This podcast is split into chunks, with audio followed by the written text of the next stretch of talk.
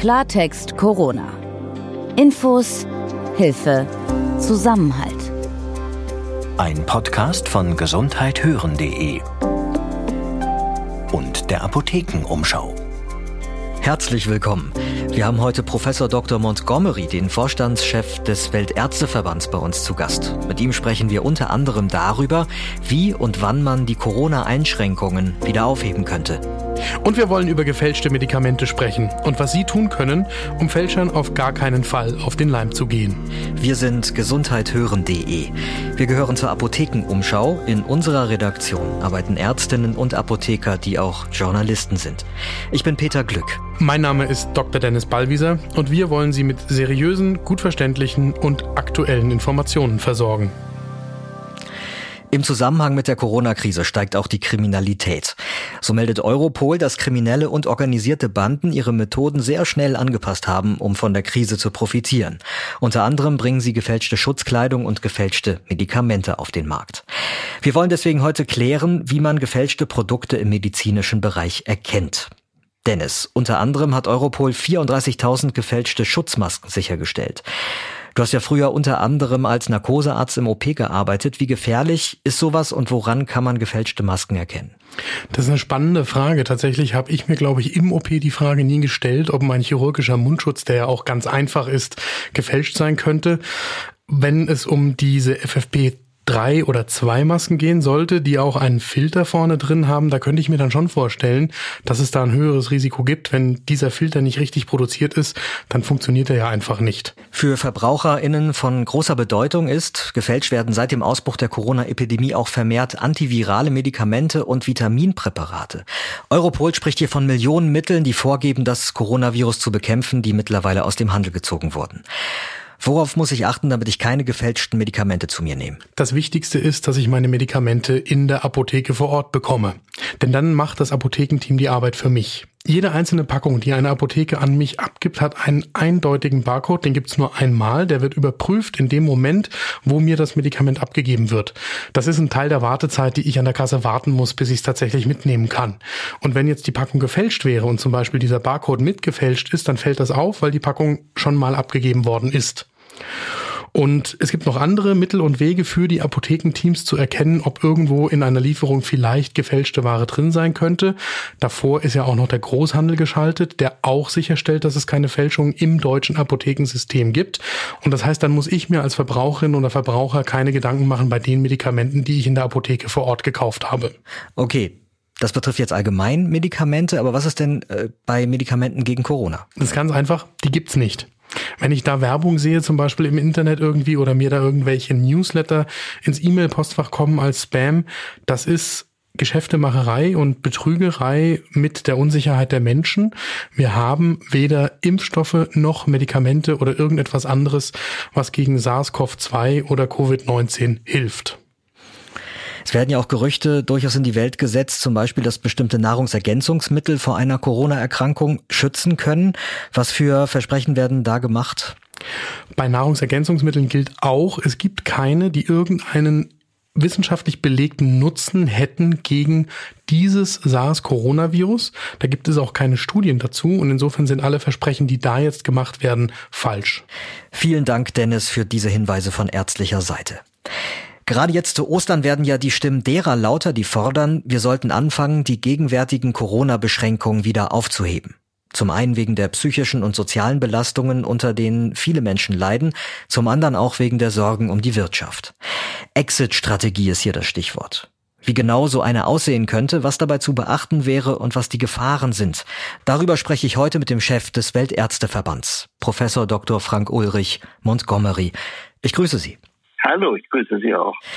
Es sind ja immer mehr Forderungen zu hören, die momentan herrschenden Einschränkungen des wirtschaftlichen, öffentlichen und Gesellschaftenlebens zu lockern und ähm, zumindest in gemäßigten Schritten so langsam zum Alltag zurückzukehren, so wie wir ihn vorher kannten.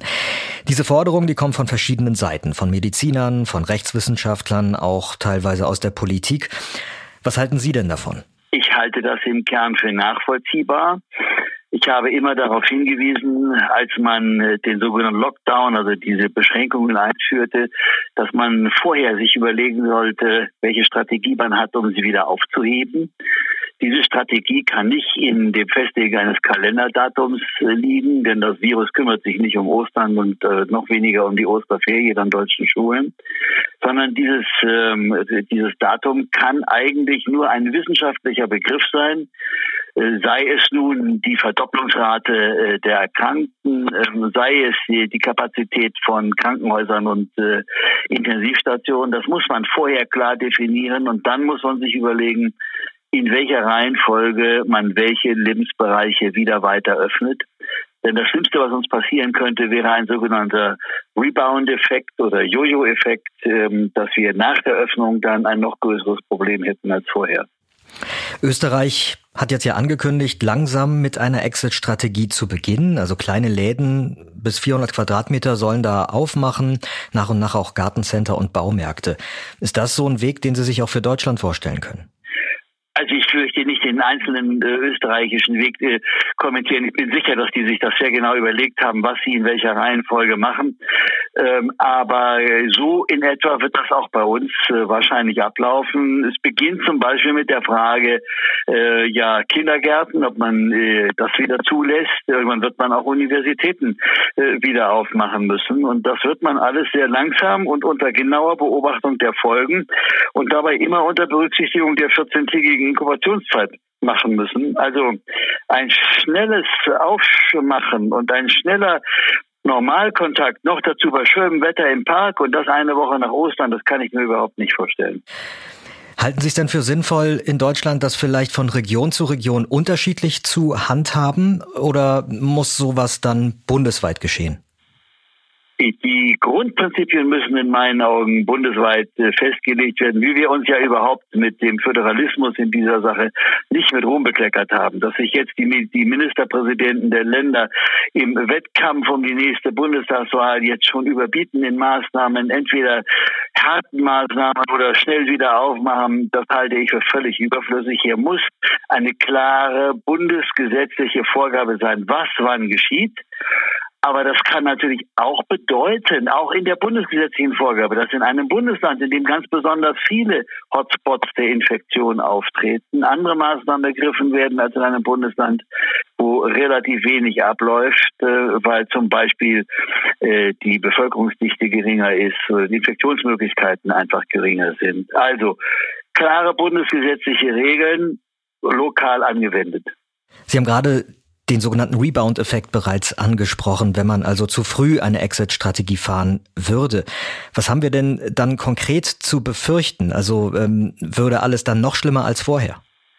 Also das Dilemma des Rebound-Effektes ist unter anderem die 14-tägige Inkubationszeit. Innerhalb dieser Zeit sind ihnen die Hände gebunden, weil das ist das große Problem der ganzen Infektion. Wir haben eine relativ schlechte Datenbasis, weil es die auch schlicht einfach nicht gibt, gar nicht geben kann. Wir sind äh, alle Newcomer, was diese Infektion angeht. Und in der Tat wäre das Gefährlichste, wenn es zu einem explosionsartigen Anstieg von Infektionen käme, die dann plötzlich die Kapazitätsgrenze unseres Gesundheitswesens überstiegen und wir Verhältnisse wie in Italien oder Spanien bekämen. Das möchten wir auf jeden Fall vermeiden, denn das sei auch äh, immer wieder auch ins Gewissen der Menschen gesagt. Wir haben bisher eine hervorragende Strategie gefahren und wir haben mit die besten Letalitäts- und Mortalitätsraten, die es überhaupt gibt in Industriestaaten, weil unsere Bundesregierung und auch Jens Spahn uns hervorragend vorbereitet haben auf diese Infektionsfälle.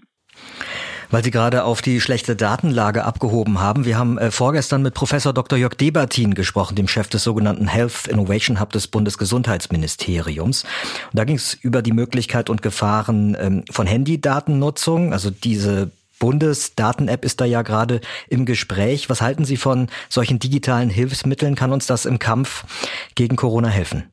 Sicherheit gibt es eine ganze Reihe von digitalen Anwendungen, die uns helfen können. Äh, ganz im Vordergrund steht für mich aber die Entwicklung eines vernünftigen Antikörpertestes und die, damit wir endlich mal vernünftige Grunddaten über die Menge der Menschen, die diese Erkrankung schon gehabt haben, bekommen. Aber digitale Strategien äh, muss man ebenfalls anwenden. Und wenn ich mir in manchen Teilen der Opposition jetzt schon wieder die Abwägung von Menschenleben gegen irgendwelche virtuell kollektiven Rechte, die für die meisten Menschen völlig bedeutungslos sind, sehe, dann frage ich mich äh, wirklich, ob wir in Deutschland jede, jeden Anschluss an moderne Digitalisierungsstrategien verpassen wollen. Dieser Debatte kann man als Arzt wirklich nur noch mit Kopfschütteln begegnen. Vielleicht noch mal ganz kurz zur Erklärung für unsere Hörer. Dabei geht es halt um die Bewegungsprofile und mögliche Kontakte der Benutzer. Ähm der einzelnen Handybenutzer. Und zwar freiwillig. Bisher ist das ja alles geplant als freiwillige äh, Maßnahmen. Das heißt, ich stimme selber damit zu, ob ich das äh, auf mein Handy drauflade. Das ist anders als in äh, manchen anderen Ländern, in denen das erfolgreich gemacht wurde, wie zum Beispiel Taiwan oder Südkorea. Aber äh, selbst das wird ja hier hinterfragt äh, nach der Datenschutzgrundverordnung und ähnlichen wichtigen Gesetzen.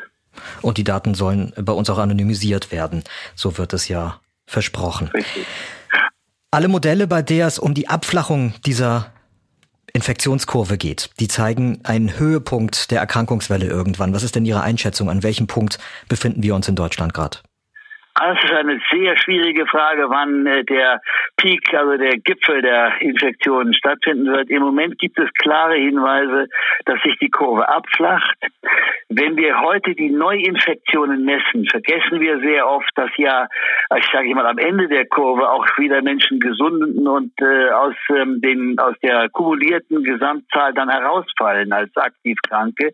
Ich glaube, wir haben eine Chance, jetzt in den nächsten Tagen die, den Spitze ähm, äh, dieser Welle zu erleben.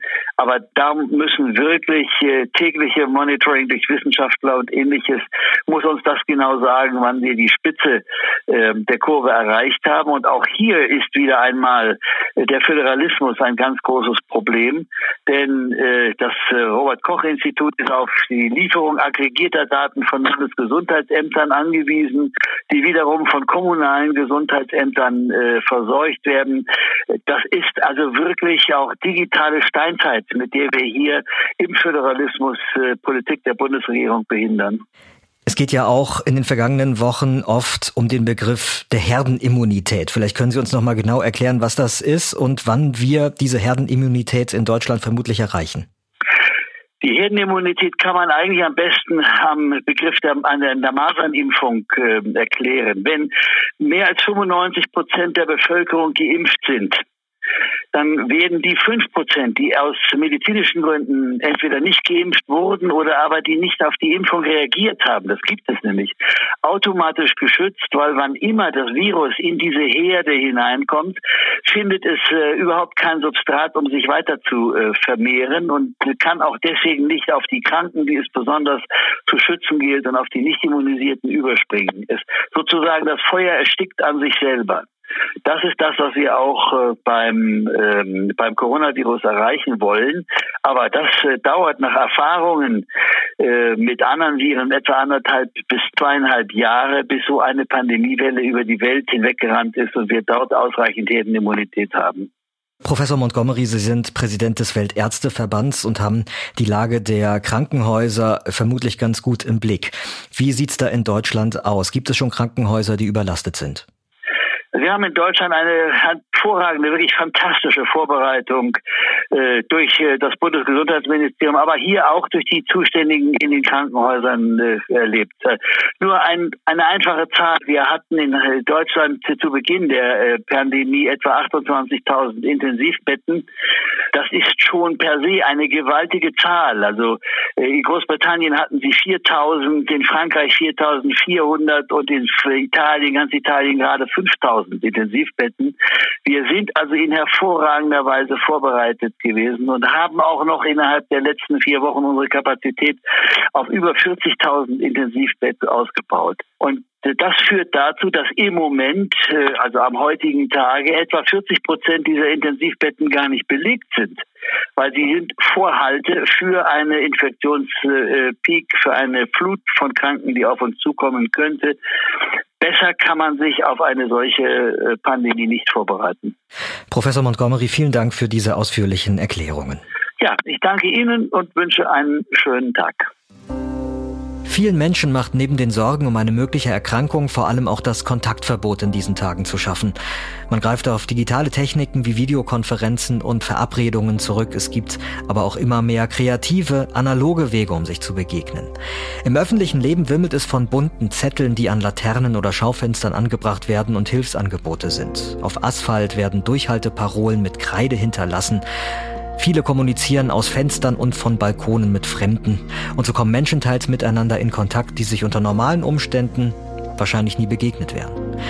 Und für viele Tiere sind die Ausgangssperren für Menschen übrigens ein Segen. Sie erobern sich Räume, in denen sie lange nicht gesichtet worden sind. Die zurückgekehrten Delfine in die Lagune von Venedig haben viele bestimmt schon in Videos gesehen und auch Kaschmirziegen konnte man online bewundern, wie sie durch eine walisische Stadt spazieren, als würden sie dort alleine leben. Und nun sind in Brasilien fast 100 vom Aussterben bedrohte Baby-Karettschildkröten geschlüpft, weil die Strände dort menschenleer sind. Ich bin Peter Glück. Und ich bin Dr. Dennis Ballwieser. Morgen widmen wir uns wieder ausführlich Ihren Themen und beantworten all die Fragen, die Sie uns eingeschickt haben.